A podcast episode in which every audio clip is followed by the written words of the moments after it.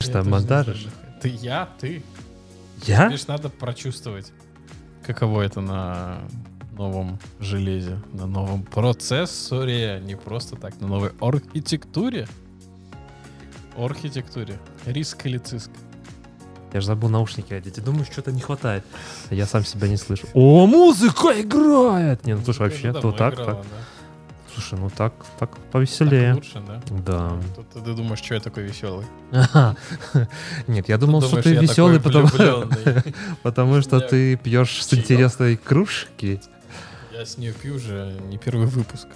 Я Да. всегда веселый, да, поэтому? Интересно, наши зрители подметили наши интересные кружки. Брендированные. Да, У него то только не очень удобно пить, потому что тут надо. немножко тебя загораживает, да? Да. Ну, я Ну думаю, что ладно. я думаю, ты переживешь. Да, потерплю. А, новая архитектура, да, кстати, М1. Я самый громкий мужик на свете. А, Раз, два, три, четыре, пять. Мне кажется, мы нашли свое интро. сейчас, подожди, я проверю, сколько у тебя. У тебя 37. Ну, все правильно. У меня должно быть 32. У тебя 37. Я самый громкий мужик. А, Так, э, так. Добавил сочности. Подкаста. чтобы Я точно слышал. думали, что кухня. Ох, Максим, Максим. Так, я думаю, что крупным планом, крупным планом, смотрите, ему стало плохо. Ему стало плохо. Ну что, пора уже запускать вторую нашу песню, я думаю, да? Вторую.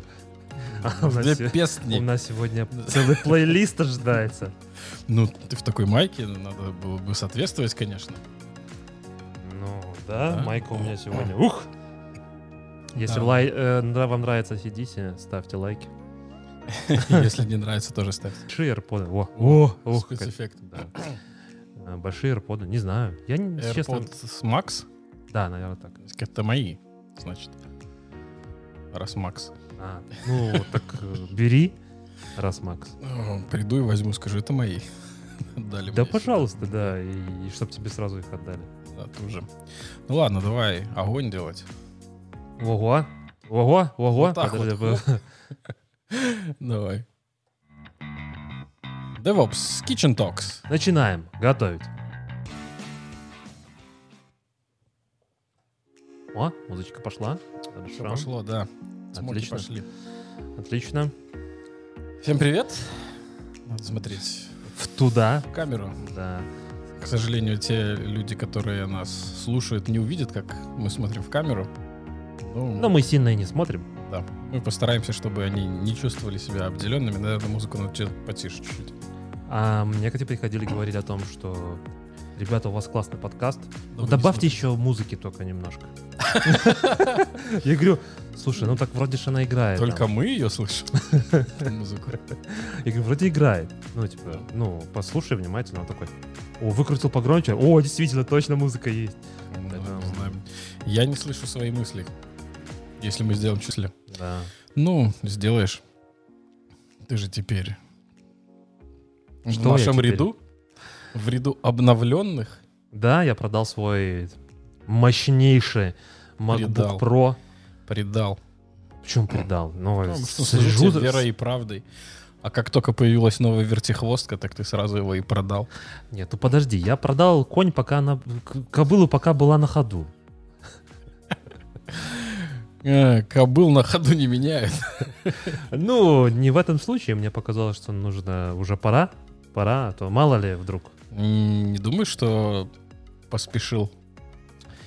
А, Может быть, поспешил, не знаю. Сложно сказать. Ну, наверное, для тех, кто не знает, э, смотрите, я себе приобрел там, стоит сзади на столе а, Mac Mini, там не самой крутой конфигурации. Намного хуже конфигурации, чем был э, Mac Pro. Да, если судить по цифрам, конечно. По всем цифрам причем, да? Да, по всем цифрам. Но я очень доволен. У меня реально ощущение того, что просто какая-то революция произошла.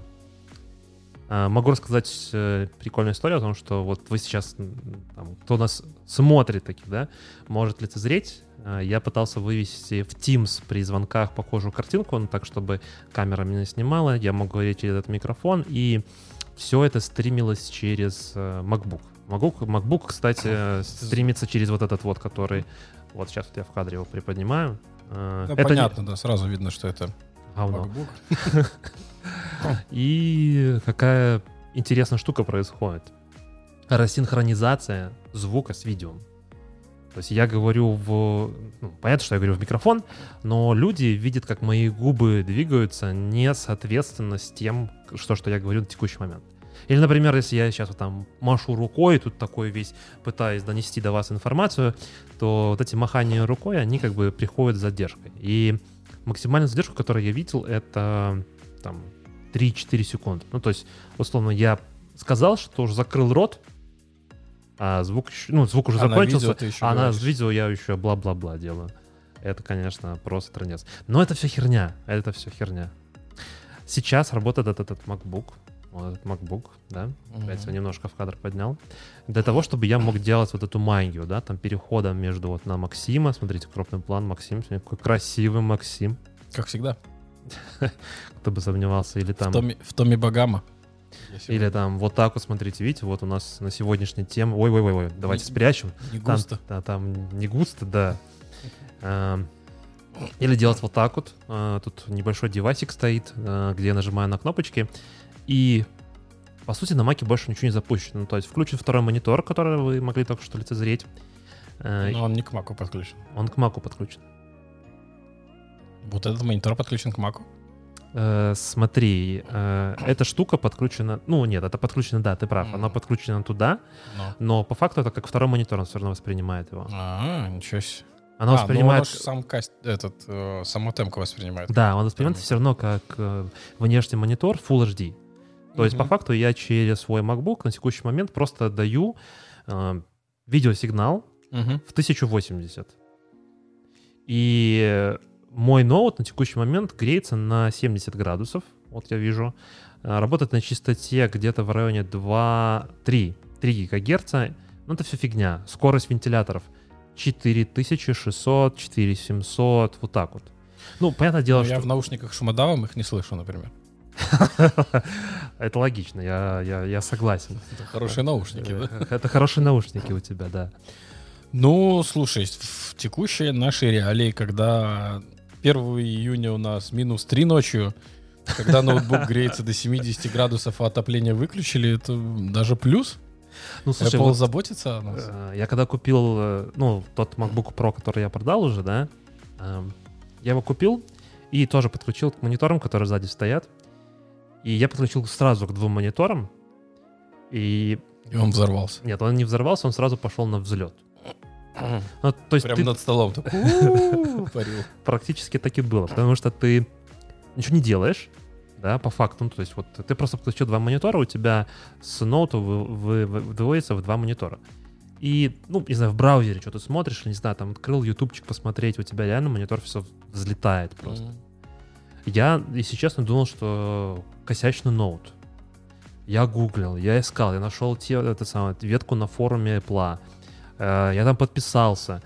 Я поставил всякую кучу целых программ, которые позволяют контролировать э, скорость вентиляторов. Ну, в Apple поставить кучу всяких программ, это, по-моему, стандартишь, А, чтобы да. работало. Я думаю, что мы сегодня затронем тему перехода Максима на вот этот вот чудеснейший. А, Ух, какой легенький ты! How no? Ты посмотри, какой легенький. Вообще, Аккуратно, красота. Спасен. А, Спасен от твоей смерти. Спасен от моей жизни, наоборот. Э, Ну, наверное, да. А, Ну, реально, то есть вентиляторы сильно фигачат, это, ну, мягко скажем, напрягает. Напрягает в том плане, том, что, ну, Постоянный шум. да, постоянный шум, который ты слышишь, и это действительно тебе мешает тупо работать, сосредоточиться. Ты, там, сейчас мы все работаем из дома, да, я, честно, если слушаю музыку, то чаще всего ее вывожу в колонки, которые там, ну, по идее, вот э, если посмотреть на Максима, вот, вот, вот там, да, вот, вот на эту колоночку, типа, выводит музычка. Я пропала рука. Исчезла, растворилась. То есть я наушниками не пользуюсь. Только когда разговариваю э, там в Teams и так далее. Да, Ну, интересно. Но тут Но тут у тебя получается то, что ты просто не можешь, тебе надо реально одевать наушники, чтобы с шумодаун, чтобы заглушить, как работают вентиляторы. А за такие деньги За, хотелось за- бы больше комфорта. за такие деньжищи, я бы При сказал. том, что ты ничего сверхчеловеческого не делал, по факту, да? Подключил дополнительный монитор, и все. И этого хватило. Я не занимался там никаким типа а видеомонтажом, как мы сейчас вот занимаемся, сейчас там немножко про это тоже поговорим. Или там, не знаю, там не компилил Terraform, чтобы там запускать его куда-то еще. Или там не запускал миллиард кубернетисов с докерами. Ничего вообще, то есть я даже врубал докеры и все прочее. Пытался контролировать скорость вентиляторов. а, типа по температуре. Есть специальная прога, которую можно поставить, и ей сказать э, Если температура такая-то, то... скорость вентиляторов такую-то, но обратный эффект появляется. А, Как бы система как-то понимает, и проц уходит в тротлинг. Он тупо опускает э, частоту, на которой он может работать. То есть я сейчас вот я вижу на ноуте у меня там 2, 2,5 ГГц, 3 ГГц. Мгм. Это стандартная нормальная частота. Если поставить эту прогу и пытаться опускать количество, э, скорость вентиляторов, Мгм. Появляется обратный эффект, у тебя частота э, работы процессора, Ну, она понятно. становится... Что типа, он думает, что что-то не в порядке с вентиляторами и решает, что надо спасать процессор, ну, потенциально да. чтобы То он меньше грелся. И... Ну, интересно, они там нахимичили по себя, конечно.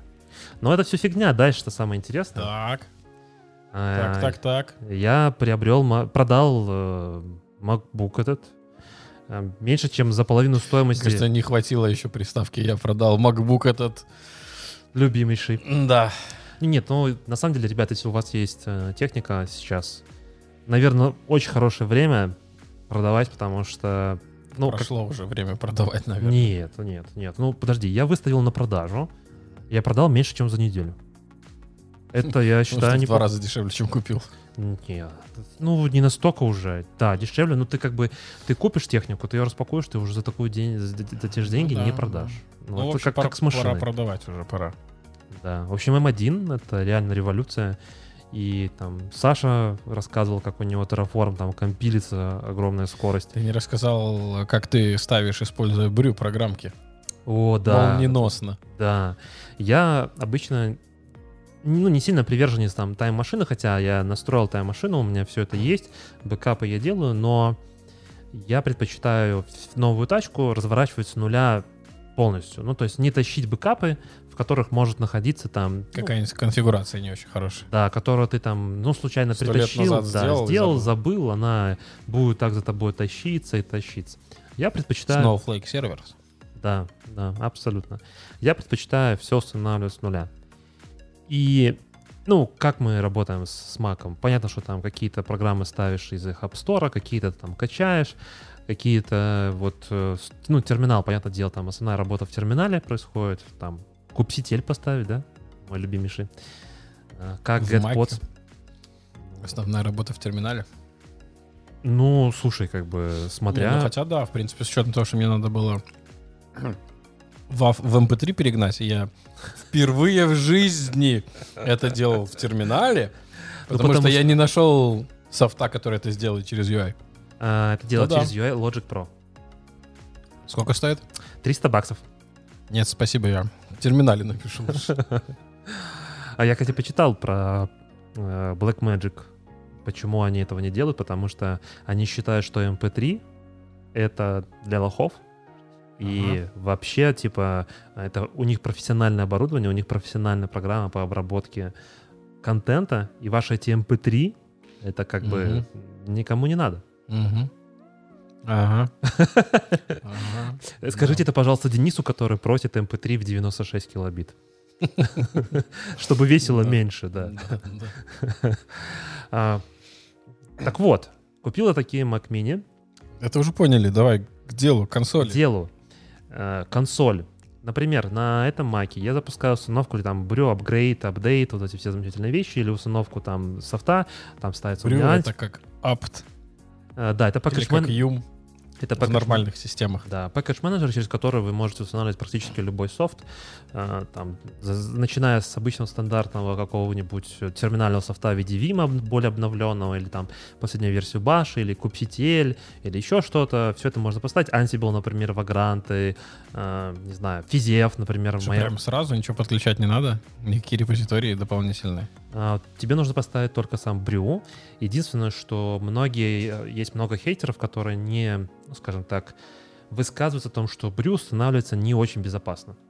А, Почему? Потому что, Надо скачать какой-то скрипт и запустить. да, тебя, э, ты, когда зайдешь на сайт брю, у тебя там будет, скажем так, строка URL. ус- установки. Да. И э, в эту строку установки примерно входит следующее. Я уже точно не помню, но, по-моему, curl, что-то там, да, и bash. Мгм. И оно, типа, все, полетело. И здесь, конечно, задаешься вопросом, насколько же все это безопасно. Ну, если вы, скажем так, немножко боитесь, то, наверное, Ну, стоит... делаешь, делаешь между curl и bash, делаешь кат. Да. Смотришь, что там Да, происходит. Делаешь сначала в get какой-нибудь, качаешь себе, потом смотришь, что там делается, и, ну, соответственно, потом можно устанавливать, мне кажется.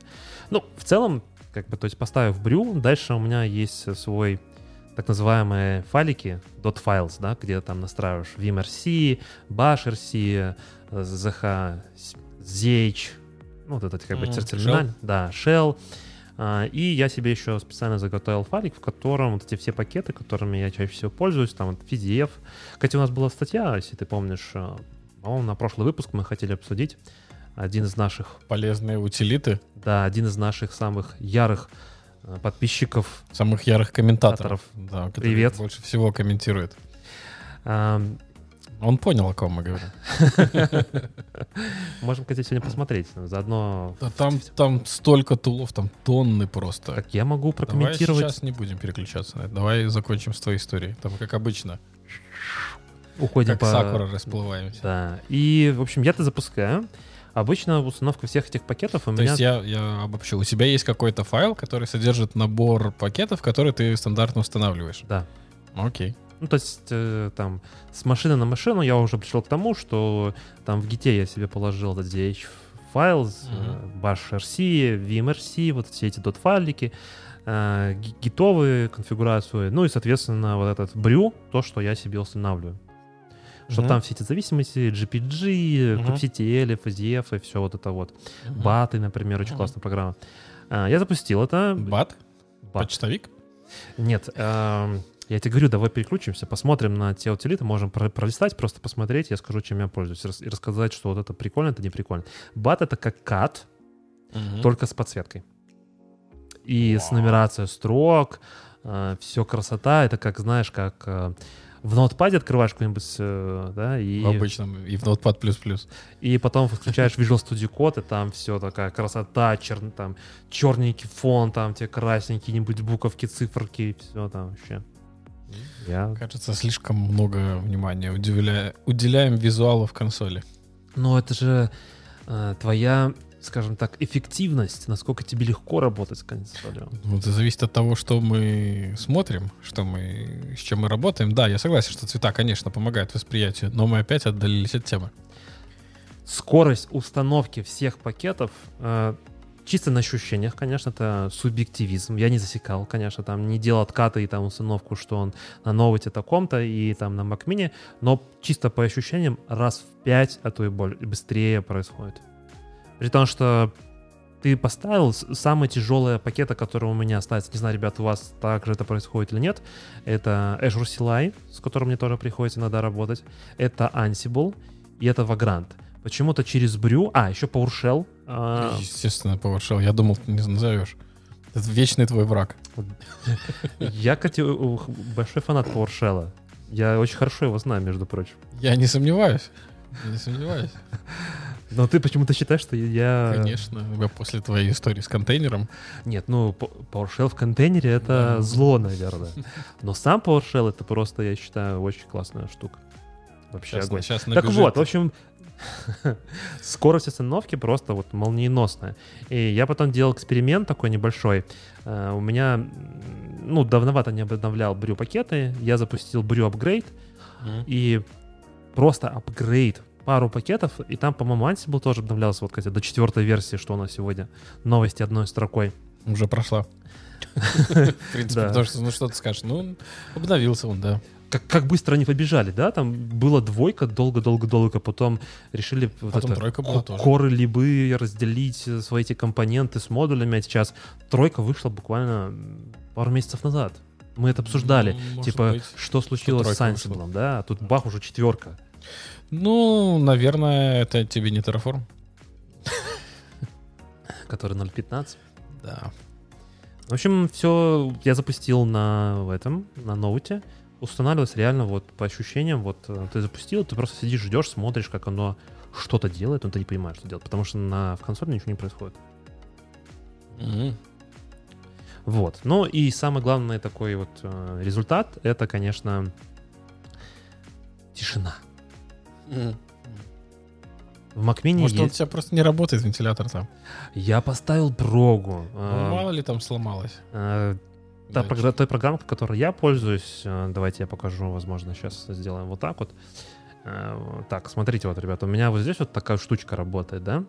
Ну, к сожалению, те, кто нас слушает, не смогут Назови, оценить. как, как iStat, iStat Мгм. меню, по-моему, так называется.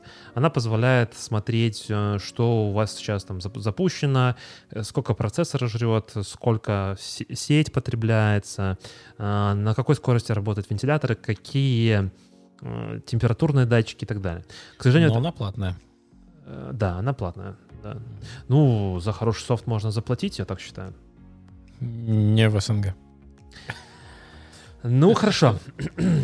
Все классно показывает, отрисовывает, можно делать свою любую там свою кастомизацию, показывает как тебе прогноз погоды тебе, пожалуйста, там типа, Это очень полезная штучка.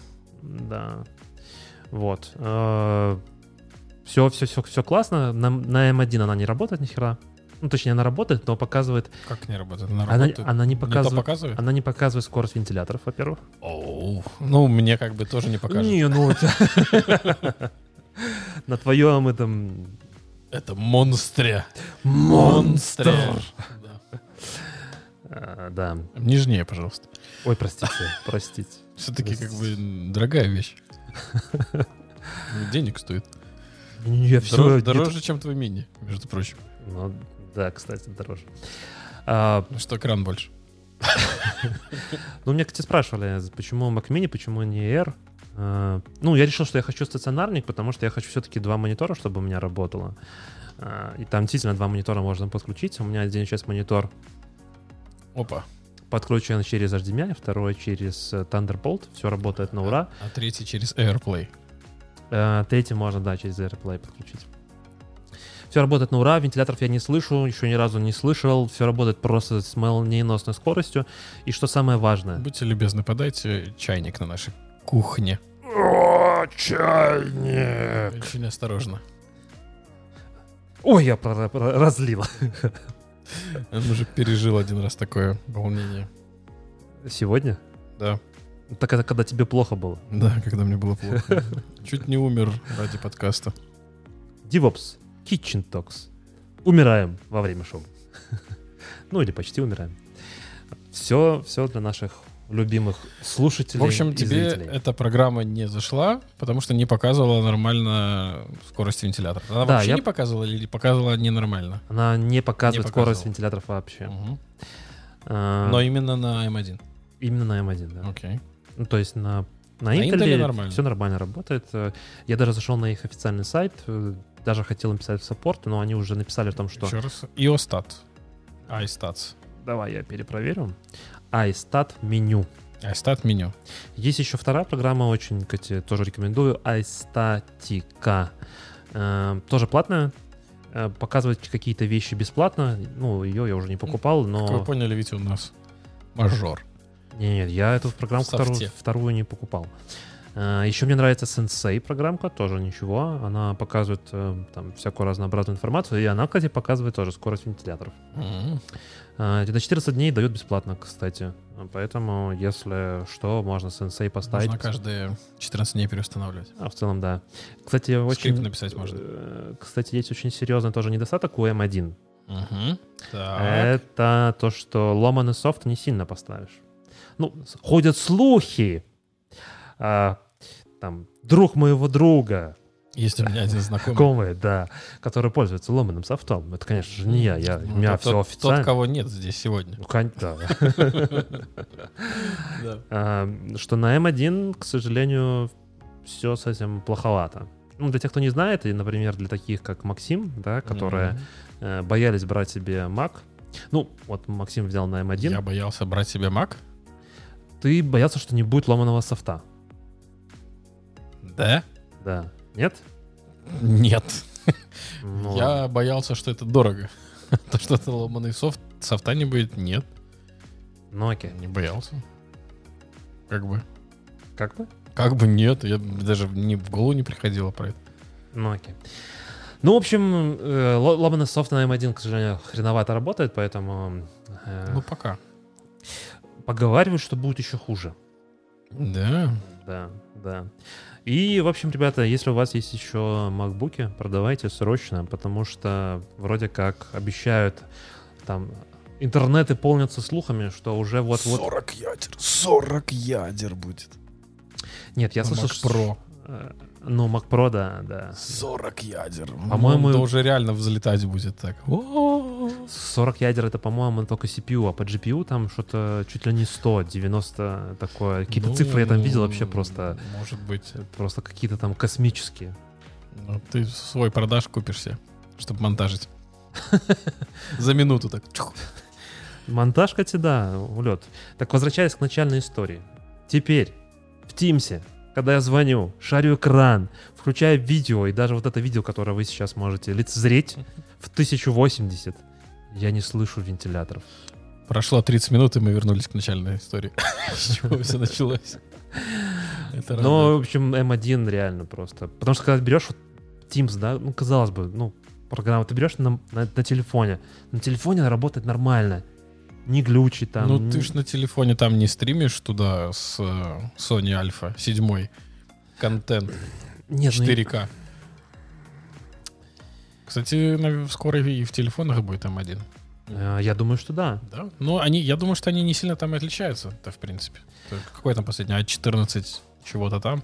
Байоник, что-то там, да. Я не, Ну. не помню. Ну, потенциально, да. Они же закинули в iPad Pro M1. Да. Это же будет вообще просто, я не представляю, какие приложения можно, можно будет запускать на M1. Все очень ждут, Какие, какие приложения? все очень ждут, что они такие представят на этой конференции, которая будет WWDC. Вот 7 буквально. июня. Да. Я думаю, что когда вы будете смотреть, слушать уже эта конференция. уже Посмотрим, сбудется ли прогноз. Да. И там обещают что-то грандиозное. Ну, точнее, ходят слухи. И представят новый MacBook Pro. Я думаю, что Ну, тоже. 16 надо уже Обновлять. выкатывать. Да. Да, и на M1 надо переводить постепенно все. Все свой, весь свой софт. Ну, в целом, да. да. Ну да, потому что, наверное, прошку на 13 дюймах брать вообще нет смысла. Абсолютно. Только если вы хотите вентилятор себе. Боитесь, что не будет у вас а, пассивного, точнее, активного охлаждения, и поэтому вам нужен вентилятор. Хотя в целом, наверное, нужен, потому что когда ты наблюдаешь, как а, тот предмет, куда ты проинвестировал энную сумму денег, греется до 90 градусов, начинаешь немножко чувствовать себя некомфортно, так слегка.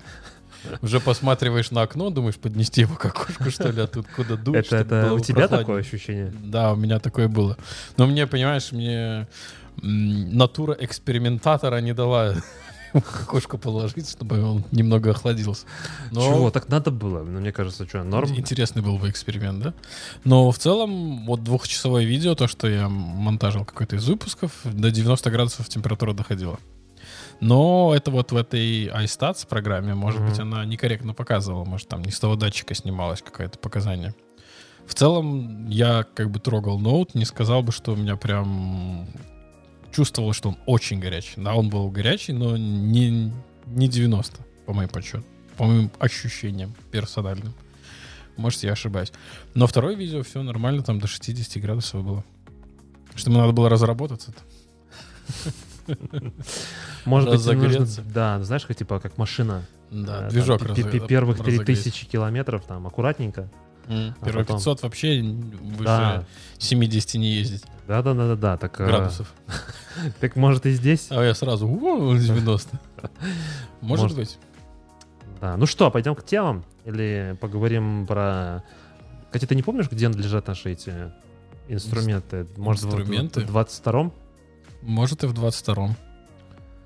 Так, мы тут радар в основном обсуждали, да? Там мы же прям сравнивали, сравнивали. Смотрите, кстати, в радаре очень много интересных, классных тем. Если пропустили, то прям рекомендую. Прям рекомендую. Ну, давай пройдем по тулы. У нас такой какой-то ламповый выпуск получается. Такой Э, прям Так еще ж найти этих тулов. душевно... Так, полезные утилиты. О, Да. нашел. Я нашел полезные утилиты. Мгм. Ну, их там очень много прям. Очень много. Э, Но ну, с учетом того, как регулярно и много наш дорогой подписчик пишет комментариев, то у него хватило усидчивости, чтобы такую большую-большую статью на- написать, собрать. ну да, я согласен. Так, ну что, давайте попробуем посмотреть. Так. э, Для тех, кто смотрит ушами, будем проговаривать. Смотри, как я могу делать. Так. Оба-на. Ну что, давайте посмотрим, какие у нас тут инструменты есть интересные. Первое это бат. Ну вот, собственно, я крайне рекомендую. Э, Очень прикольная тула. Крайне рекомендую. Э, Крайне. Ну, на самом деле, из моего приоритета, вот прям приоритета приоритета, то, что must have ставить, обязательно просто не пропуская, это физиев. Э, Давайте попробую здесь поискать. Что эта тула делает? Вот она, вот, да. Э, Она позволяет, ну, скажем так, максимально просто облегчить поиск внутри терминала. А, Абсолютно любой. Например, по вашей истории, например, по файлам, например, по содержимому даже внутри файла потенциально тоже можно это сделать.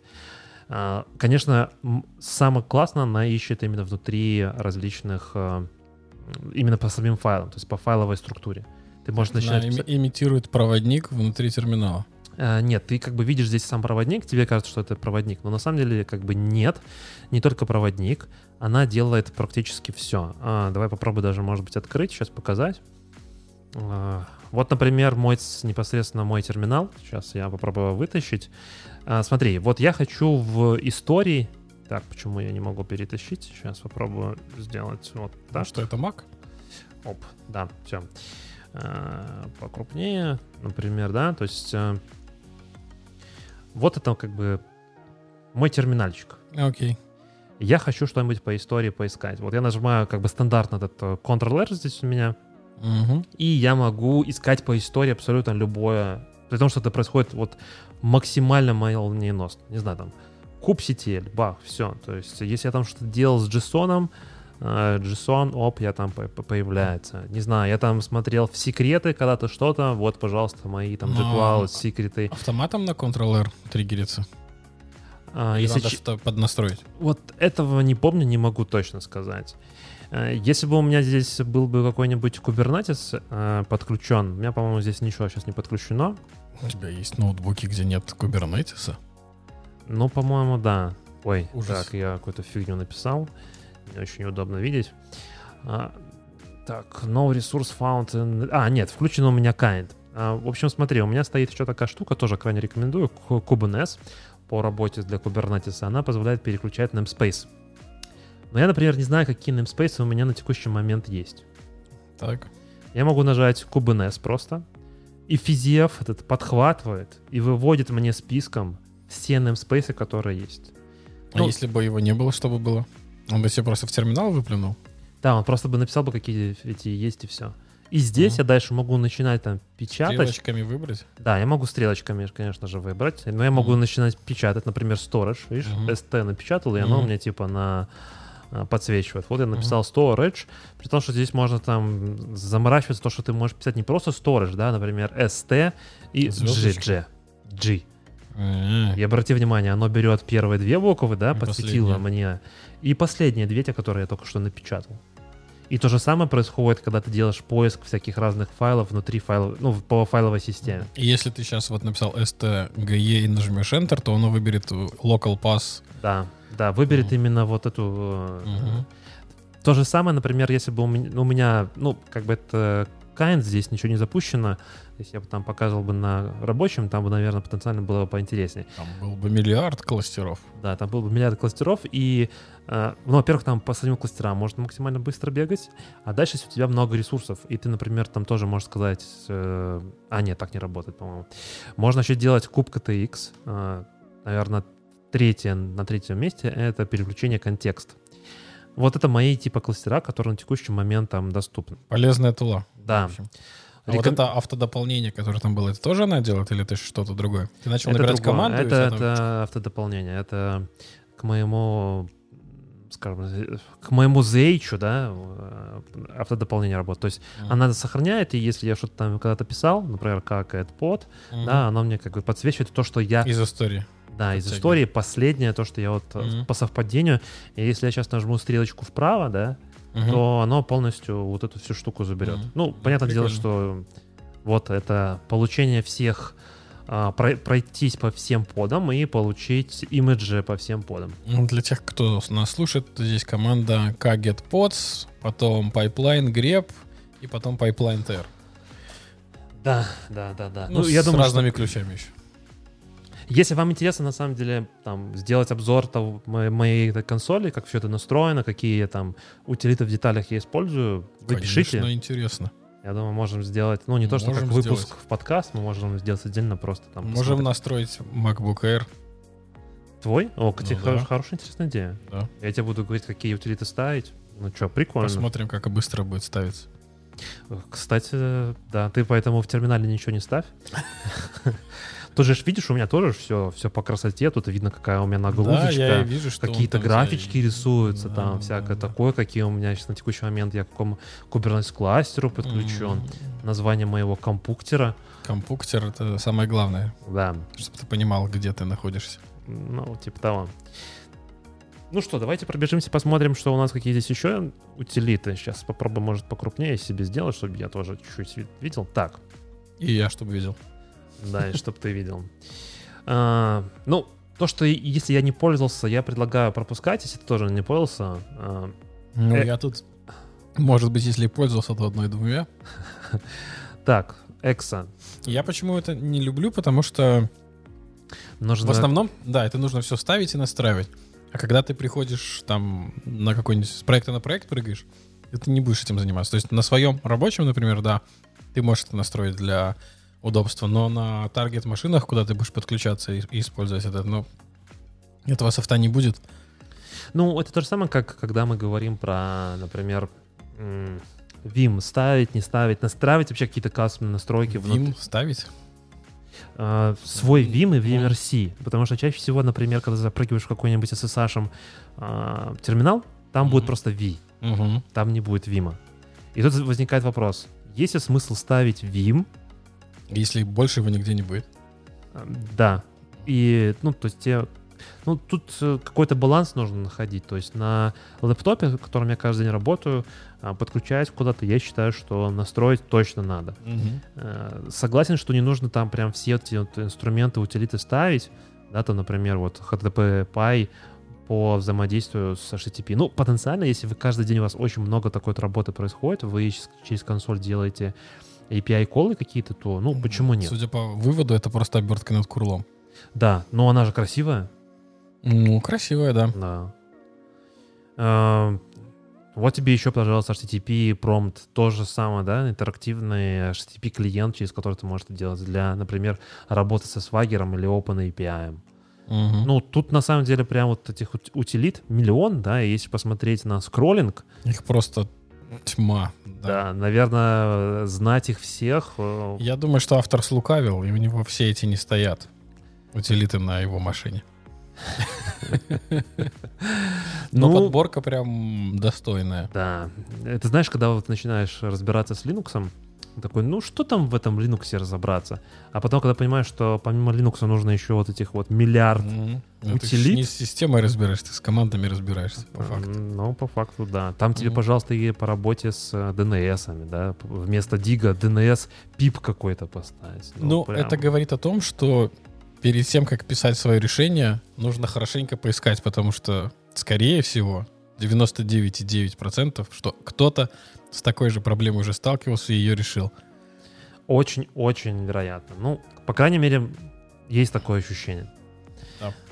Э, ну, не знаю, мне кажется, нет смысла особо тут дальше мо- мотать, смотреть на это все. Это надо делать отдельный выпуск. Прям Ставить каждую тулу и понимать user experience сразу же от нее. Я бы, там, если тоже это интересно, можно потенциально это сделать, да, там свои какие-то вот э, подборочки. Можно сделать, нам вот, CI-CD записать наконец. А то обещали, обещали. И все никак. Да, надо было убрать оттуда май слово. Надо было просто поставить скоро. Если кто-то не смотрел, как мы сидели, ржали просто, как это. Да. Не, удалось записать с первого раза. Не, придумали, какая должна быть концепция. А поговорить про это хотелось. Но мы обязательно запишем. Да, Я думаю, придем. придет время, и мы запишем однозначно. Ну, не через два часа. Не в 10 вечера. А почему нет? Ты куда ты спешишь, да? Но всего лишь среда без 15-9. ну, Да, кстати, мы же не рассказали, что почему среда. Почему у нас не получилось э, записаться, как, как мы обычно планировали. Потому что Витя у нас что? Витя у нас птица важная. Маку купил, на конференцию записался. И вот думали бы вы, на какую тему бы он там рассказывал. Конечно же, про свой любимый кубернетис. Argo CD, Argo CD. Spark. Да, да. Вот э, у нас даже есть запись. Да, и даже организаторы сказали, что, что можно выкладывать, э, как, когда захочу, куда захочу, как захочу. Так что Так что скоро у нас появится дополнительный контент. там я делал анонс у себя в LinkedIn, где Я рекламировал видел. наш. Я видел в этом, в Инстаграме у тебя было, А, как... с э, ответами. С ответами, да. Часть Ну, ответов. Ну, там, да, да. Котик помогал отвечать на вопрос. Ты был главный эксперт по Argo CD. К сожалению, это не попало в реальную запись, это было... Я, ну, ждал вот ответы, как бы, ну, вот уже должна начаться секция вопросов, и кот пришел, решил помочь, но когда уже начали задавать реальные вопросы, он решил Смылся. смылся. Ну, как и я, в принципе. Ну да, да, да. Вот, поэтому мы немного задержались с выпуском, но при этом добавим еще одного контента на канал.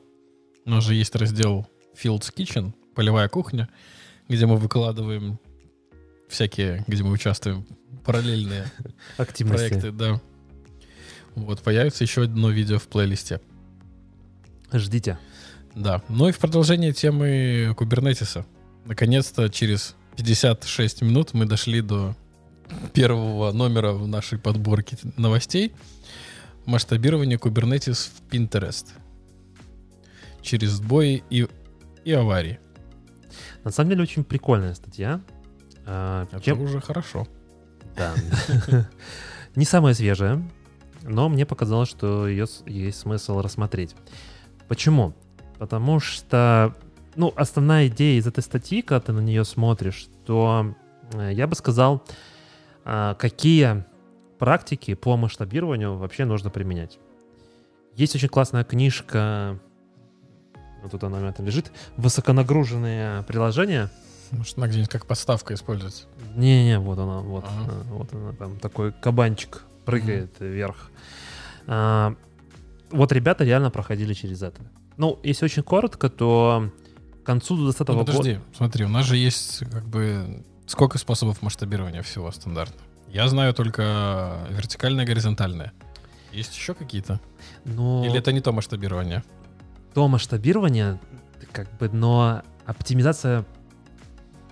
ну смотри, ты как бы, да, ты абсолютно прав. Мы можем замасштабироваться вертикально, когда мы увеличиваем просто размер нашей ноды, не знаю, закидываем железом, условно. Просто Прям больше... на ходу туда оперативу. Да, втык- втыкаем или Мгм. там... Процессор на горячую. Тычи, пошел. На горячую. Да. А второй вариант, когда мы просто больше машинок. Мгм. когда просто в стойку ты добавляешь еще одну машину, еще одну машину и так далее. Не все приложения, ну точнее так, есть приложения, которые адаптированы очень хорошо к горизонтальному масштабированию, есть приложения, которые хорошо адаптированы к э, вертикальному. Ну, Мгм. например, базу данных, какой-нибудь там MS SQL, проще, легче будет масштабировать вертикально.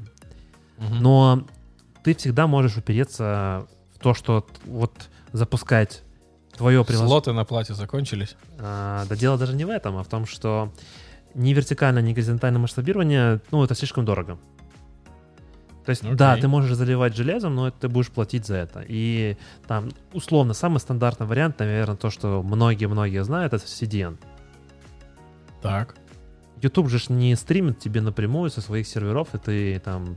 Вот я уверен, что наши реб- ребята, которые нас слушают, там, не знаю, в Apple подкастах или э, еще где-то, э, тоже наверняка все это проходит через какой-нибудь там CDN, который немножко скрыт от, э, от людей, но по факту ты не, ну, как бы ты не забираешь контент напрямую с э, серверов, которые тебе это раздают. Ну, Ты- грубо говоря, ни один сервер, который находится где-нибудь в Исландии, который всем клиентам раздает контент, который они хотят потреблять. Да, да. Контент добирается с какого-нибудь сервера, который находится поближе к клиенту. Да, и чаще всего э, на, на CDN нету никакой условной логики. Но по Мгм. факту, что такое CDN? CDN по факту это какой-то кэш. Ну, допустим. И здесь все то же самое. То есть э, причина их падения была связана с большой нагрузкой на API сервера и, э, точнее, на API сервер. Так мы не говорили, что у них было падение. Было, было. Э, Ну, Ну, тут на, через бой аварии, но мы не дали контекста, что у них было падение, и после этого они решили что-то там делать. Ну, да, окей. у них э, в начале 2020 года случился серьезный сбой. Им нужно было срочно замасштабироваться, э, э, ну, замасштабировать непосредственно сам кластер. У них выросло в три раза больше новых подов. Соответственно, при под- э, масштабировании поднялось 900 новых узлов. Ну, цифры, конечно, немножко впечатляют. Э, И API, э, у Kubernetes Не- API, не в облаке оно, это все происходило. я не знаю. Интересно, как у них поднялось 900 новых узлов. Ну, тут они не пишут. Мгм. Ну, окей. Дальше они говорят о том, что их API-сервер, Kube API, начал сильно тормозить. Ну, это как бы логично, потому что в Кубе все, что ты делаешь, оно все проходит через API. Ну да, ему, видимо, стало больше клиентов, стало больше запросов, и он уперся в лимиты мастер-ноды. Да дело даже не там... ну, не в мас- лимиты, а в, этот, в производительность. Получился вот этим ботлнеком, то есть API является ботлнеком внутри Kubernetes. Если у тебя вот такие резкие скачки происходят, там ты быстро масштабируешься или э, огромное количество запросов идет, то тут э, нагрузка основная идет на твой API-сервер Угу. и баз данных etcd. И у них... API-сервер и мастер — это одна и та же? Или это разные вещи будут? Ну, в смысле, API-сервер можно поставить не на мастер? Или это всегда Нет, это, там, это- мастер? это ма- ну, у Куба два типа нот, это мастер, control plane, к- через который ты все, ну, всем управляешь. Там скедулер, например, находится, там а, со самой API Сделай сер- нас двоих, то только я. А хотя ты раз- раз говоришь больше. О. О. Еще раз. а, Control Plane. Control Plane, там непосредственно controller manager, например, может находиться. Там можно подключать controller manager по работе с облаком, а, например, того, чтобы взаимодействовать с Azure ом или там GCP. А, Там scheduler есть, который выполняет роль, ну, как бы распределения Ну, нагрузки. это понятно. Но возвращаясь к API, он всегда будет там, где мастер. Да, Окей. ты можешь в целом масштабировать сам мастер. Да. Мгм. API можно масштабировать горизонтально. Мгм. Это, по сути, просто веб-сервер. Ну. Например, скедулер, если я правильно помню, масштабировать, там все, ну, как бы, его тоже можно масштабировать, он будет э, в кластере работать, но там будет эм, процесс выбора, Главного все да, election будет происходить. Да, Мгм. да. То есть, если у тебя, например, три э, мастер-ноды, Мгм. э, то скедулер будет только работать только на одной. То есть всегда будет главный только один. А остальные тогда для чего будут? Они будут Есть- принимать запросы, а потом отправлять на него или? Не-не-не, если у тебя упадет э, одна мастер-нода, и Если это, например, там, где скедлер работал и был главным, то роль мастера перейдет к другому. Хорошо, то есть это больше э, там толеранс какой-то. Да, А- а если API? High Availability. API — это просто веб-сервера, ну, по сути, это... Ну, гру- я имею в виду, что будет то же самое, да? Будет, и, если даже если у тебя их будет на трех мастерах, они будут раскатаны, то все равно... Не-не-не, нет, а они будут параллельно, то есть ты будешь... Это как э, А, там не важно уже будет. Там не важно, да. Ну, Потому окей. что дальше происходит самое интересное. К тебе пришел запрос на API, и ты все равно, ну, по сути, API — это прослойка между etcd, Ну, хранилищем, логично, да. И как бы того, что ты отдаешь клиенту, просто ты даешь Мгм. интерфейс. Ну, классическая работа API. У тебя есть endpoint, который торчит, и с другой стороны есть какое-то хранилище данных, к которому надо достучаться. И вот у ребят, когда произошел этот сбой, когда поднялось 900 новых узлов, я не знаю, сколько А не там... написано, сколько у них было до этого? под- Нет. Жаль. Э, ну, они пишут, что у них в конце 2020 года было 35 тысяч подов Подов. Ну, поды Подов. это... и 2500 узлов. Мгм. То есть у них фактически на 30% Ну, смотрите, в начале 2020 года у них на, произошло масштабирование плюс новых 900 узлов, то я смею предположить, что у них в тот момент было где-то в районе тысячи, тысячи полторы, наверное, узлов. То есть на 50% еще добавилось. Да. Ну и эти CD просто схлопнулось. Мгм. Я же говорю, говно кубернетис. Вообще ни на что не рассчитано. Сколько бабок люди потеряли на этом. Ну, Но у них причем поднялись только ноды, да, а мастеров не добавилось, получается, при этом. э, ну да, как бы Kubernetes изначально не рассчитан на то, что... Он будет масштабироваться. Он рассчитан, что он будет масштабировать рабочую нагрузку. Постепенно. Рабочую нагрузку. Но это получается, что Kubernetes должен быть в Kubernetes. То есть поверх Kubernetes должен был быть еще какой-нибудь Kubernetes, который бы масштабировал бы мастер-ноды э, самого Kubernetes и масштабировал при этом еще и CD. А Тебе эти надо CD давать э, новую кличку. Теперь ты у нас будешь Нолан. Кубернетис внутри кубернетиса. Внутри еще одного кубернетиса. Сон внутри сна. Да. Ну, и тут такая достаточно длинная история о том, что, что они по итогу там решили. Ну, они, во-первых, сделали правильно, поставили квоты, что крайне... Что нельзя на 900 сразу масштабироваться. Да. Э, Они гарантируют, что никто никогда не запросит неограниченный объем ресурсов. Да, ну, как бы это логично и понятно, потому что квоты всегда нужны. Э, Поэтому, ну, тут... э, Особенно в облаке. Если вы масштабируетесь, если у вас ожидания такие вот потенциально возможные. Они добавили кэши, то есть они очень сильно поработали с кэшами. И Но кэши к кубернетису не сильно относится. именно к кубернетису, именно внутри кубернетиса. То есть все теперь, зап- ну не все, очень много. а, Смотри, еще раз, API, Ну, это, кэши для контента? Или кэши чего? э, смотри, пода поднимается, там реплика сета, деплоймент, все ресурсы, и у тебя вот эти воркер-ноды, они так или иначе, ну, там проверяют, э, нужное состояние или там запрашивают, что должно быть, э, в каком состоянии должно быть. Это все равно обращение через API-сервер. Мгм. И изменений никаких не происходит, но тебе просто нужно получить, ну, там, не знаю, реплика сета, сколько должно быть, 3, 5, 20, 100, миллион. А Ты делаешь запросы. Мгм. И куб-сети, э, да, кублет, который находится как агент на каждом вот Мгм. узле, он делает тебе запрос. Он обращается к KPI. И вот эти вот моменты, когда ты делаешь просто геты, А, то есть они вместо того, чтобы API дальше пошел к etcd, сделали, чтобы API подним... эти же значения откуда-то с кэша своего поднимал и забирал, не обращаясь при этом к Да. etcd. да, да, да, Мгм. да. Ну, молодцы.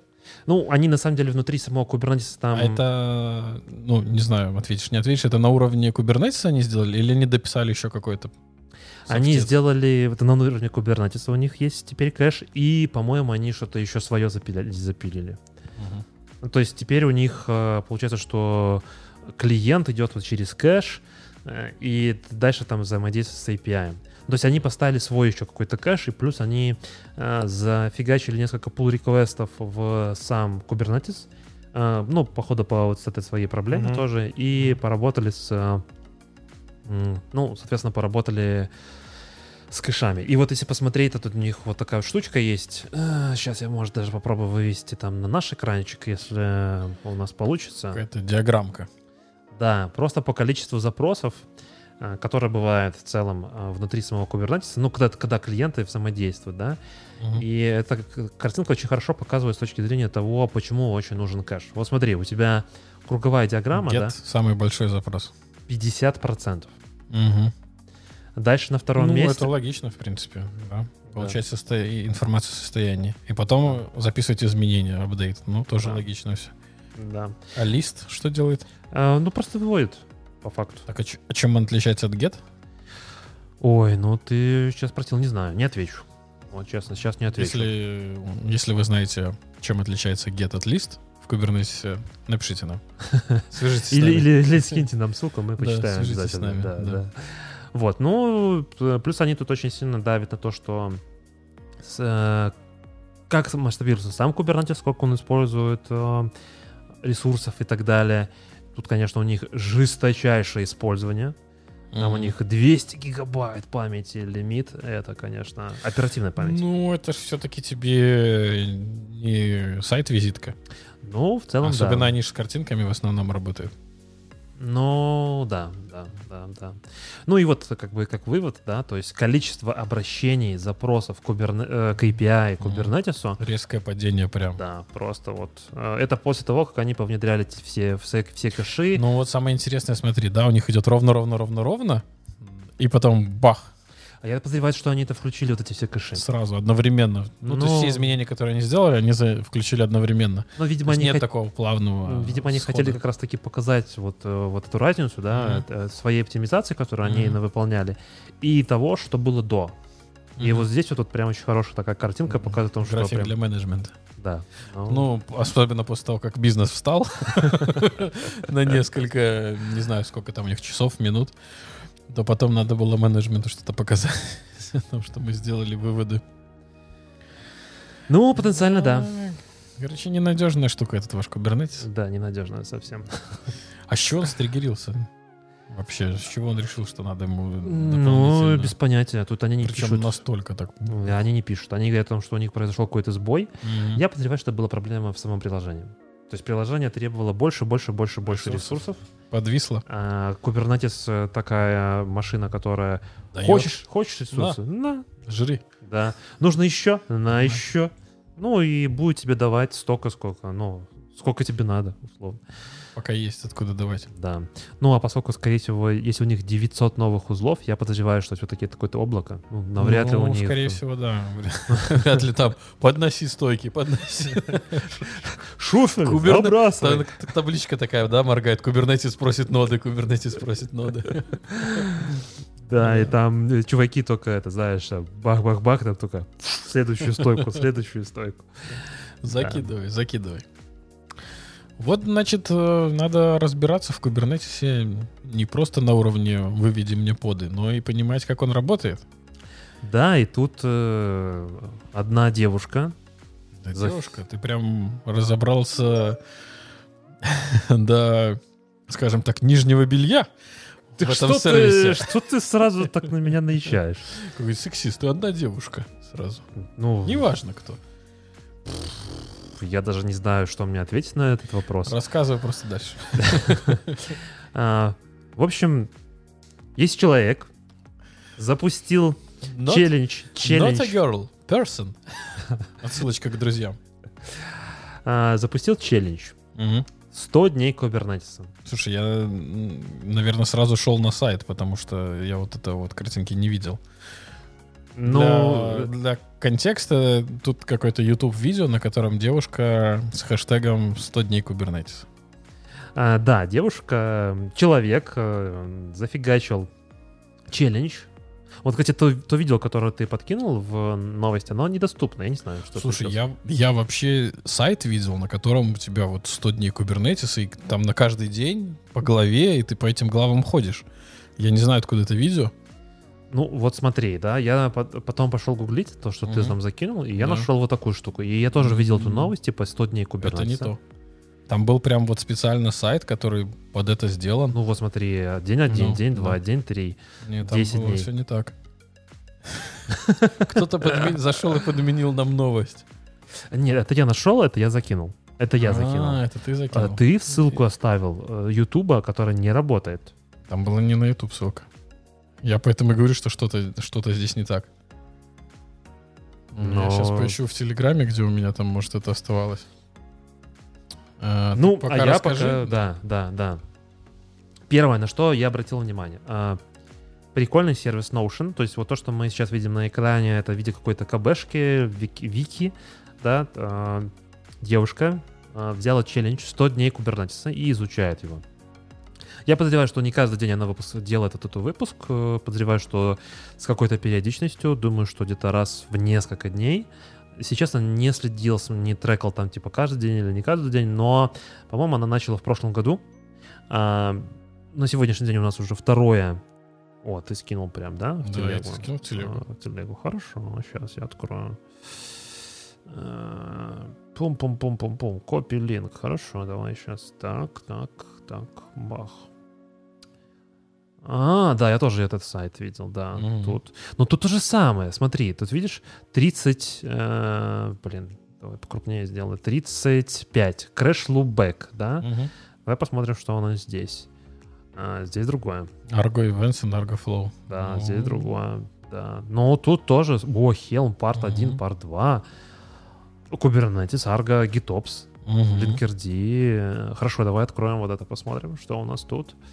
А, И сервис, кстати, очень тоже похож. а, На что я хотел обратить внимание, то, что вот эта вся штука, ощущение, что это все сделано в Notion. Э, Очень сейчас популярно, не знаю, как у вас, но мне почему-то в Ютубе частенько пролетает, ну не то что реклама, а подкидывает типа по рекомендациям, хотя я не смотрел. Якобы по рекомендациям, типа посмотри Notion, классный сервис, там можно вести конспекты, еще что-то всякое такое. Пару раз видел. Пару раз видел. Ну вот, э, ну давай сравним картинку. Вот у этой замечательной девушки день Мгм. 34, GitOps и Argo CD. Да. А, тут вот такая вот схема. Ну, тут- это, мне кажется, больше похоже на, на контекст. Ой, контекст, конспект. Да, так это ее, ее Мгм. конспекты есть. Мгм. Смотрим здесь. Здесь вообще картинок нет. Здесь все командочки и текст, текст, текст, Ну, текст. там есть какие-то еще ссылки помимо этого. Да. Ну, слушай, прикольно то, что... И видео, видишь? Видео, бай, Э, Ну, это, скорее всего, видео просто, по которому чувак... э, учил что-то. А Вот тебе видео на эту... Девочку. Видео на девочку. Вот это девочка. Я думаю, то, что это она все-таки запустила первое это М, 100 ну, может дней, быть. 100 дней кубернетиса. М. а, И фигачит вот видосы каждый... Ну, не каждый день, то есть 217 тысяч подписчиков. каких 217? 2100... А, там точка есть? Да, там Э, точка есть. Ну ладно, меня отлегло. А, Думал, что наш конкурент Максим очень хочет добиться 100 тысяч подписчиков. добиться. Ну, смотри, первый видос, который она выпустила, Join Me for 100 Days of Kubernetes 5 месяцев назад. Ну, Четыре с половиной минуты. 4 минуты 50 секунд. А, Ну да, четыре с половиной минуты. Прошло Мгм. 5 месяцев. 5 месяцев — это не Это 100 не, дней. не 100 дней, да. Да. Ну, то есть она выпускает с какой-то периодичностью. Ну, мне кажется, что, нормально. А, я посмотрел конспекты ее, я посмотрел материалы. Мгм.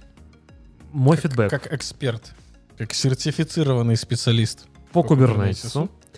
Могу сказать, что здесь не только кубернетис.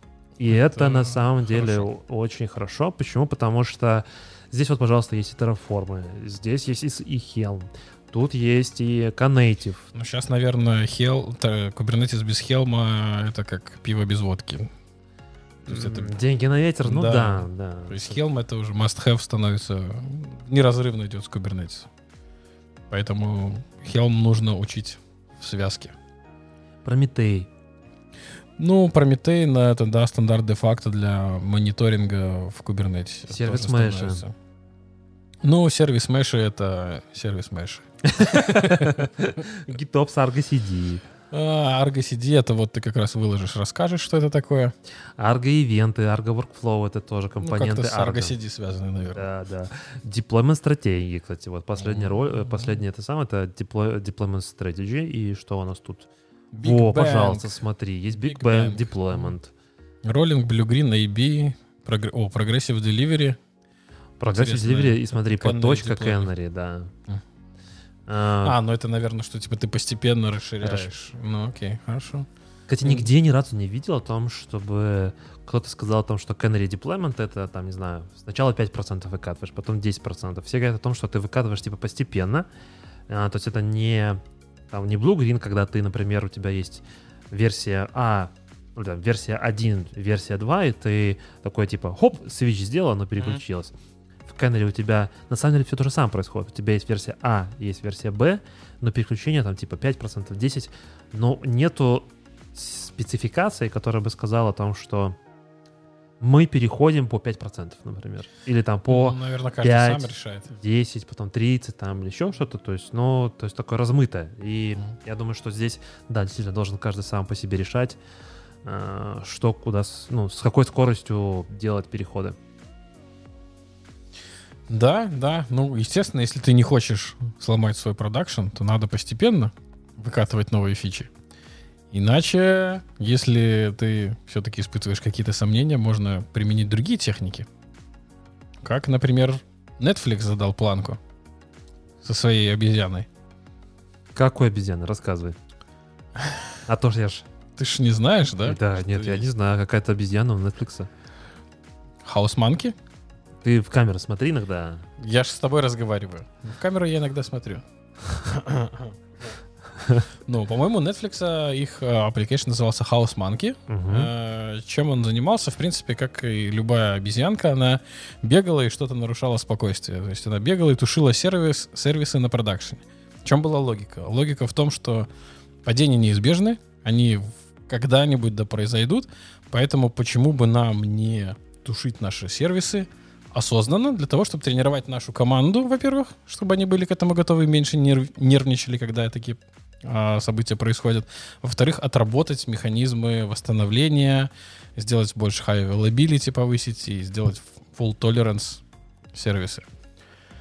Вот. Из этого, из этой House Monkey, кстати, я прав, тут в статье написано House Monkey, а, родилась такая, не знаю, как это, практика, концепция house инжиниринга, Мгм. когда вы э, специально ломаете какие-то environment, какие-то application для того, чтобы отработать технику их восстановления. Ломаешь каким образом? Ну как ломаешь? Самый простой это ты пришел и выключил, допустим, у тебя есть а, как это мик- а, микросервисная архитектура, да, Мгм. и ты какой-нибудь из сервисов выключил. Совсем выключил или ты выключил часть, не знаю, там, э, не знаю, потушил? Какой-то из микросервисов ты выключил. Ага, И, как- и окей. ка- и что Окей. дальше произойдет? Сломается твое приложение, не сломается, будет оно работать, не будет работать. Как тебе дальше, как тебе понять о том, что у тебя этот микросервис не работает, как тебе восстановить после этого? Как быстро ты вообще заметишь, что у тебя что-то сломалось? Вот это все тренируется, house, ну, house engineering при, призван для того, чтобы натренировать вот это. Ну, насколько я помню, они эту Это стратегию... я так понимаю. Может, я не так понимаю. Это, в принципе, вполне очевидно, ну, вполне ожидаемая вещь, что я могу не так понимать engineering. Ну да, Максим у нас такой красивый. Подмене, подмена понятий. Максим у нас красивый. Эм, ну, на самом деле, я про House Monkey слышал уже давновато. И Но основная... никогда ее не видел. Я никогда не видел, чтобы... Ну, наверное, я никогда не был на такого уровня проектах. Во-первых, это должен быть как бы крупный проект, скорее всего. На, на мелком проекте вряд ли ты будешь э, это использовать. А, во-вторых, э, надо достаточно уверенно себя чувствовать, чтобы у тебя была специально отдельная команда, которая занимается мейнтенансом и, а, не знаю, модным словом, observability, да? А, который будет реагировать на и- ивенты прям вот в реал-тайме. Ну, ну, в целом, да, да, да, да, да. Но смотри, что я хотел, какую мысль донести.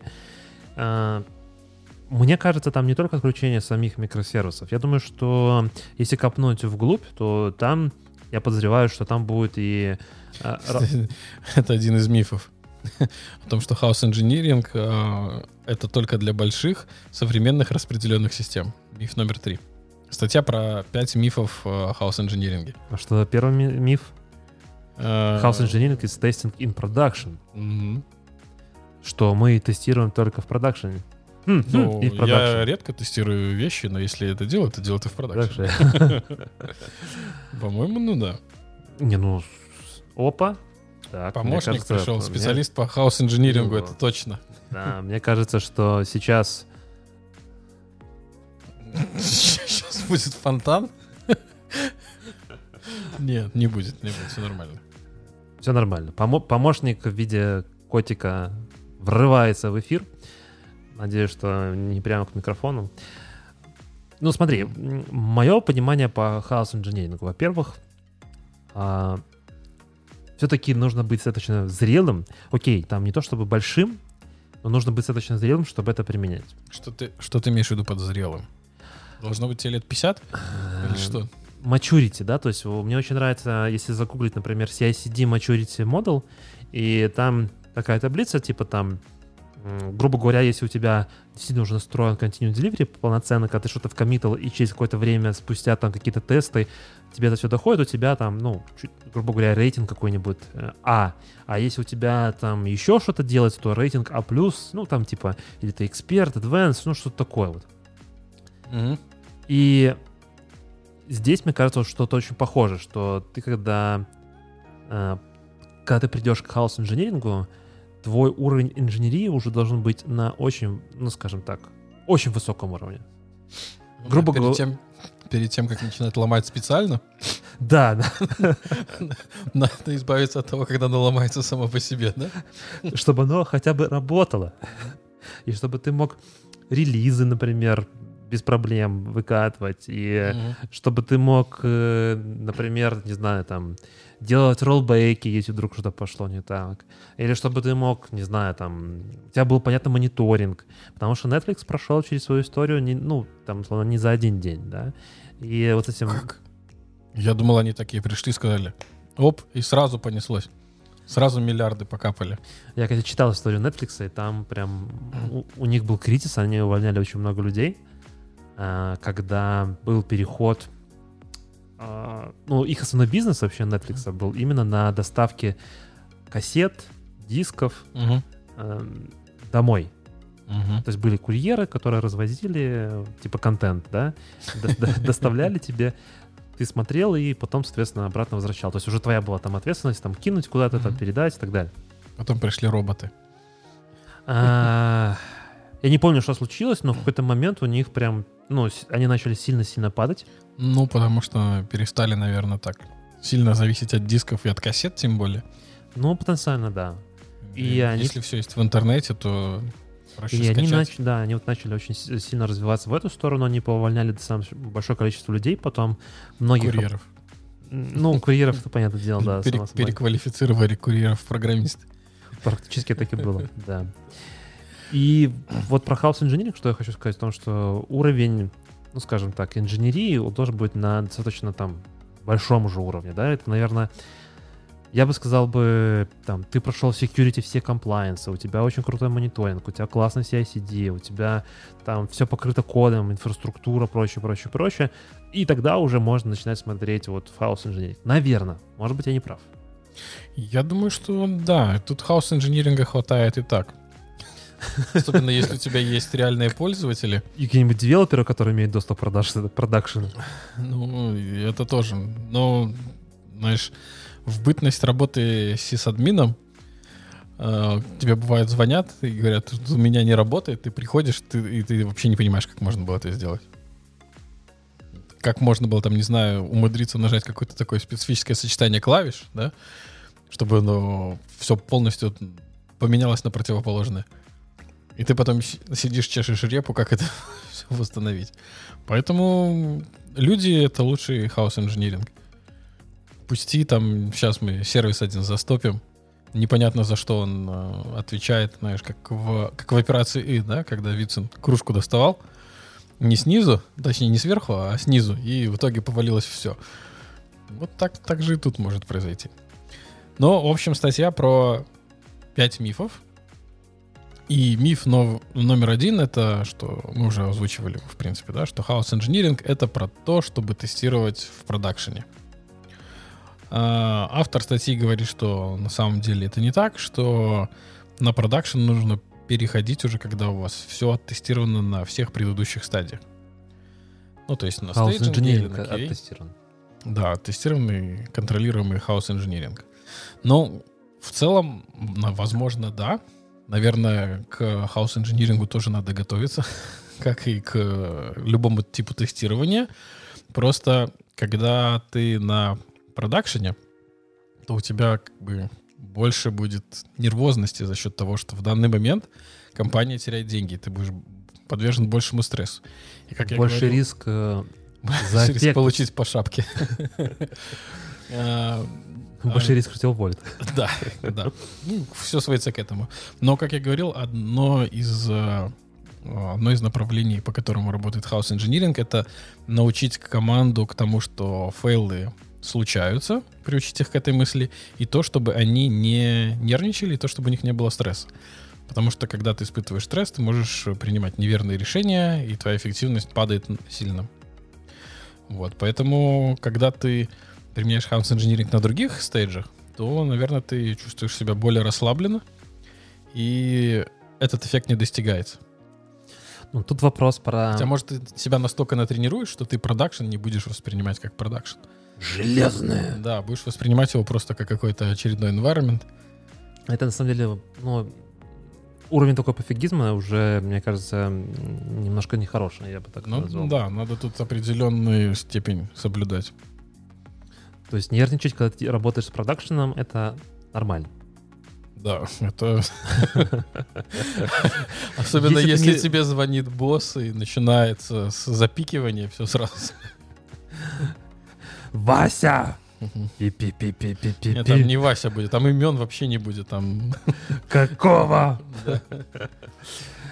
Да. Э, я- что хотел сказать? Мне кажется, что House Engineering — это не только отключение сервисов, микросервисов. Ну, в наше Мгм. время, конечно, да.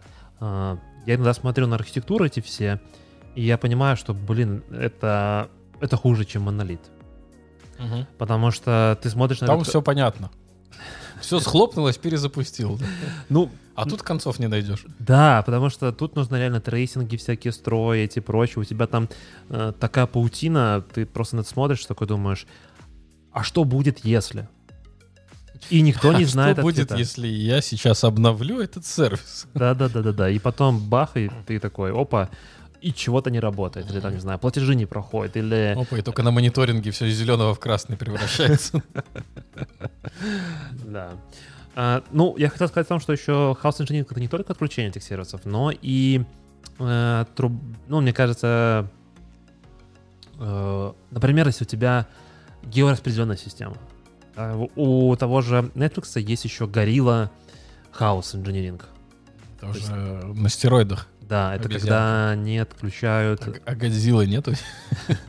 Кинг-Конг. Э, Ну, Годзи- Годзилла, я думаю, это уже когда они просто выключают весь Netflix. Интернет весь. Что мы будем делать? что будет, если, да, выключить интернет? Что я хотел сказать? Э, Они вырубают прямо дата-центры. Грубо говоря, они перекрывают э, какому-нибудь региону. То есть они тестируют, что будет, если Amazon ляжет в, не знаю, в Central US, например. Или там West Europe, Мгм. например. Ну, это уже Да. следующий, следующий уровень maturity, вот как ты Ну, в говорил. целом, да, да, да, да, да. Ну вот наш второй миф как раз, я думаю, ты под него подводил, да, что house engineering это не только про то, чтобы бездумно ломать какие-то вещи, да, и тут приводится пример о том, что изначально а, обезьянка, она просто делала самую простую вещь, она ходила и выключала машинки, прям виртуалку, бах, потушила, и что, как это повлияет на систему. Но на самом деле у нас кроме этого может происходить очень много всяких вещей. Да? То есть сбой системы может происходить на разных уровнях. Это может быть э, какой-нибудь underlying OS, да, какой-нибудь апдейт накатили, после этого что-то перестало работать. Это может быть какая-то работа с, при- работа с самим приложением. То есть на различных уровнях могут происходить ошибки. И поэтому тестировать это только выключением виртуалок, это, наверное, ну, как первый шаг, это хорошо, но это не конечный результат. Нужно двигаться дальше, нужно повышать свою maturity. Четвертый миф. We don't need more house. We already have plenty. пропустили третий, потому что А, мы уже про ну, него да, говорили. Да, да, да, да, да, да. Расскажешь про него, про четвертый? А, ну вот это, скорее всего, про то, что мы говорили о том, что у нас и так э, хватает проблем, о том, что все стабильно не работает. Поэтому нафиг этот хаос Да, инжиниринг. плюс у нас есть реальные клиенты, которые могут использовать приложение не так, как это видел себе э, бизнес, не так, как видел это себе разработчики. А, в целом, Ну- наверное, в этом есть какая-то толика правды. Ну смотри, мне чуть-чуть не нравится твоя логика, там ты говоришь о том, что клиент как-то не так использует или еще что-то. Это работа приложения. Это должна тестироваться. Ну, вот смотри, а, то, что ты говоришь, Мгм. это пример с киберпанком, что произошло. Да, типа, ой, мы не ожидали, что киберпанк будет запускать на PlayStation 4, и он там не работает, да? Это, это вот твой пример хаос инженеринга. Подожди, но это Ну, типа, та же самое, ну, ты не можешь предусмотреть все. Например, производители Э, это- микроволновок не думали, что в них кошек будут сушить. Нет, ну подожди, это, это не тот хаос инженеринг, про который как бы, как я у себя в голове держу. Я у себя в голове держу про- как раз про то, что ты начал говорить. Что будет, если выключится виртуалка? Что будет, если Мгм. выключится, не знаю, платежная система? Смогу ли я даже смотреть кино, если выключилась платежная система? Я ж не каждую секунду оплачиваю, да? Ну хрен с ней, с той, с той платежной Ну, системой. смотрю бесплатно вообще. Я не против. да, да, ну да. Мгм. почему нет? Если из-за платежной системы я не могу смотреть дальше кино, Мгм. ну, за, как бы на текущий момент. Дай мне фри триал, там, не знаю, время какое-то, да, когда восстановится твоя платежная система, приди и типа скажи, ну, а теперь ты должен все равно заплатить. Мгм. Или, не знаю, там рекомендации не работают по товарам, например, да, или CDN отвалился, пусти на свои сервера, заскейлись. Упал Kubernetes, что будет в этом случае? Или вот у Pinterest, да, там Kubernetes начал там сильно масштабироваться. Все, то есть, ну, как бы рантайм полностью упал, все на этом как бы хана, но это вот как бы узкое, уз- узкое горлышко, ну, в Pinterest конкретно это было там VTCD в KubeAPI. Ну, никто не ожидал, наверное, я думаю. Никто даже не подумал про это. Вот, наверное, даже не подумал.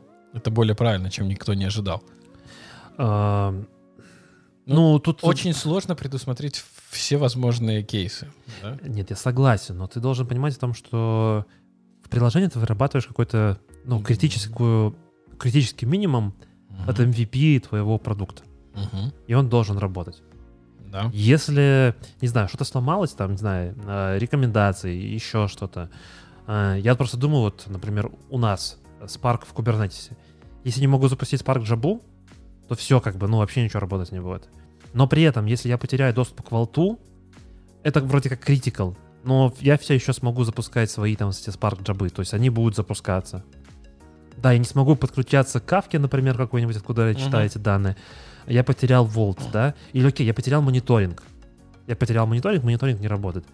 Ну хрен с ним, ну Да. джаба-то дальше бежит. Ну, бежит, да. Да, ну то есть все окей. Ну, ну как бы не окей, да, я И должен... К чему ты хочешь это подвести? а, Есть разные компоненты системы, и они ты, по-разному... ты должен тестировать нацелен- отключение этих систем Мгм. и э, рандомное выключение вот там каких-то составных частей. Каждая из этих систем. Или в комбинации. Или в комбинации. Ну да, хорошо. Но тут говорится про то, что... Не знаю, сеть там выключил, не знаю, свич пришел, Я, вырубил, я да? понял, да, там уборщица там сказала, что, что за провода тут лежат. Шу. Но тут эт- этот миф немного не про это. Не, Он не, говорит про то, что мы не должны это делать специально, потому что у нас и так мы в, в таких условиях находимся, что хаос инжиниринг нам создается искусственно. Нам самим об этом думать не обязательно. Вот миф вот про это именно идет. Ну, это миф же. Ну, не совсем. Не, ну это как бы... э, ну, слушай, это же самое, Не как... всегда. про- Ну, как не всегда? Ну, ну, не всегда. Вот, ну, а а приложения же ломаются. Ломаются. Блин, ну еще раз, как бы, я думаю, что то, что ты говоришь, ты говоришь про код приложения. А я говорю о том, что ты... Системы ломаются. Да, я как бы смотрю чуть выше, наверное.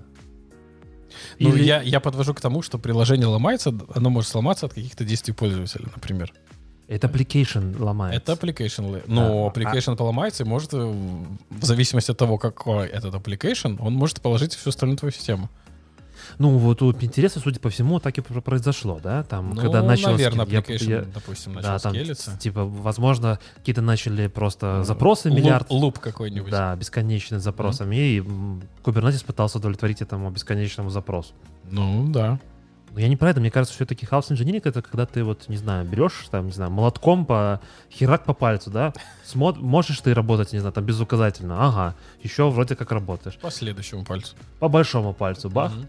О, уже все, как бы практически ничего делать не можешь. Потом отрубил руку и приставил себе механизированную такую. Ой, тоже работаешь. Ну, да, да, да. Ну, я думаю, что тут подводят к тому, ну, точнее, не здесь подводят к тому, но суть в том, что есть э, очень часто люди, которые сидят на проекте и скучают. Потому что все, все типа работает, да, и такие, мне больше нечего делать. Вот вам, пожалуйста, хаос инжиниринг внедряйте. Придите к боссу и скажите, вот если мы не будем знать, как нам реагировать на то-то или то-то отключение, то мы можем потерять деньги. А если мы заранее потренируемся, то в критической ситуации, когда она действительно произойдет, она будет контролируемая, и мы выплывем очень быстро, и, у нас MTTR будет очень небольшой. Смотри, я бы засуммировал о том, что сейчас мысль такая пришла. House engineering — это, по сути, тестирование high availability и Fail- tolerance. fault tolerance. Да. Это как Мгм. тестирование бэкапов по ресторам. То есть то, что ты, ты делаешь бэкапы. Нет, Кла- я не делаю. Люди делятся на два типа. Те, кто еще не делает бэкапы. Да. А, так вот, House Engineering — это тестирование, по сути, это high availability. Ты так или иначе, ну, в какой-то момент это протестируешь, когда у тебя произойдет, но ты не будешь готов. Это будет для тебя действительно авария, стрессовая Мгм. ситуация. Да. Engineering позволяет тебе протестировать это. Мгм. И, ну, правильнее, конечно же, это тестировать. То есть вот этот там fault tolerance, свой high availability, вот это все тестировать, это правильно, это очень классно. Но это важно еще, это, ну, во-первых, это важно э, донести до руководства, да, это как с SRE, да, например. SRE это круто, но там есть вот этот вот бюджет по ошибкам, Мгм. и, например, у тебя, не знаю, там было отключение электроэнергии какой-нибудь. Это повлияло на твой бюджет. И все, в этом месяце ты не можешь зарелизить новый, э, новую версию. Потому что твой error budget или там э, бюджет... Превышен уже. Да, уже все, уже превышен. Мгм. И если это не принято на уровне руководства, там, не знаю, PM, топ-менеджмента, ну, неважно, да, э, что мы нет, мы ну, должны соответствовать там, этому SLA, да, то есть если у нас SLA нарушен, у нас уже бюджет сожран, мы, не знаю, там уже полчаса у нас был даунтайм в этом месяце, неважно по какой причине, то мы уже не делаем новые деплойменты, например, не делаем релизы на продакшне, потому что они могут потенциально привести к вот этому вот. Здесь, здесь то же самое, то есть если, ты, если, там, если ваша роль на проекте это архитектор, вы можете доказать э, необходимость этого хаус инжиниринга, то это будет очень круто. Ну, Да. как Особенно, минимум- когда вы уже считаете, что вам делать нечего на проекте. А вот тут оп, и новая задачка такая подъехала. Оп, и завтра вас увольняют, потому что все сломалось. И вы ищете новый проект. по. Кстати, вот пятый, миф мы не рассмотрели, он тоже про перекликается с третьим. А пятый говорит о том, что хаос инжиниринг только для очень мачурных команд или мачурных продуктов. Вот то, о чем мы изначально начали говорить, что, наверное, это для таких взрослых уже. Э, Говорится о том, что когда команды начинают Видишь, думать- как хорошо, что я не читал, да? Да, вообще супер просто. Так, ну, Я не- просто не, соска- надо, не надо готовиться. Не надо готовиться. Я сказал миф, который есть в статье. Два, ты в два попал, в принципе. Э, Что когда командам говоришь, давайте делать хаос инжиниринг, подумаем в этом направлении, они вспоминают свой последний какой-нибудь инцидент, а, о том, что у них сломалось, и они говорят, что мы будем недостаточно мачурные для того, чтобы э, с хаос-инжинирингом работать. Да, например, у них там заняло этот аутич там несколько дней, чтобы понять, в чем там была причина. Вот. А утверждается, что нужно идти маленькими шажками, быть true agile, делать все постепенно. Начните с чего-то малого. Выключите просто машинку, посмотрите, что произойдет. Только не Ну, включайте сразу весь- продакшене. Не выключайте только сразу весь продакшн, ой, Kubernetes на продакшене, если у вас все, все, работает в Kubernetes, не, надо так делать его, да? до бесконечности. Неожиданно, Да, да, да. А, Ставьте баджеты у себя в облаке для того, чтобы тоже за них не вылезть. И по ресурсам, э, консампшенам тоже как бы не забывайте, что ну, как, какие-то лимиты, то есть не, не надо, не, не бывает бесконечности, да, там, например, э, Elastic Load Balancer, он на то и называется, что он Elastic, он может скелиться, но он не скелится все равно до бесконечности. Где-то там, где-то там внизу, это все равно железо. Да. И поэтому все равно есть физические ограничения. Неважно то, что вам там, не знаю, Amazon говорит, вы можете скелиться просто как хотите. Нет, такого не бывает. Вообще, конечно, забавно, да, что это называется облака, хотя на самом деле все находится на земле. Все дата-центры. Или под водой, Э, Или во льдах. или во льдах. Да. Когда уже в космосе будет. Э, Там вообще хорошая температура. Отлично, я считаю, Мне кажется, там, бы мой- там бы мне выпуски монтажить на моем MacBook Там, мне прекрасно. кажется... Не, ну слушай, M1 очень хорошо и эффективно. Энергоэффективно. Энергоэффективно. Я смотрю на наше время, на Уже самом час деле. 43. Да, я предлагаю, наверное, сворачиваться. Ну, я вот тоже думаю, что мы, в принципе, неплохо поболтали на сегодня. Э, Скажите, как вам такой выпуск, когда больше болтологии, меньше конкретности по темам? Ну, конкретностью по темам мы никогда не славились. В принципе, у нас постоянно почему? какие-то там расхождения туда-сюда. Ну, в целом, да. Да. В любом случае, мы ждем ваши комментарии, ждем ваши фидбэки. Всегда рады ответить, поспорить, признать, что мы были неправы. Или то, что порадоваться, то, что мы были правы. Как наш, кстати, small talk сегодня? Да. Ну, Small Talk, в принципе, перерос э, после интро даже, я бы сказал. Интро было слишком рано. Я оставлю, тебе было плохо обязательно. Да. Звезда программы. Ай, да. На этой ноте будем закругляться. Да. Будем Чаек- заканчивать готовить. Чаек уже остыл. Вкусняшки еще остались. Да. Спасибо всем, кто был с нами. И услышимся через дв- полторы недели. А может быть и раньше. А может быть и раньше. DevOps. Kitchen Talks. Закончили готовить.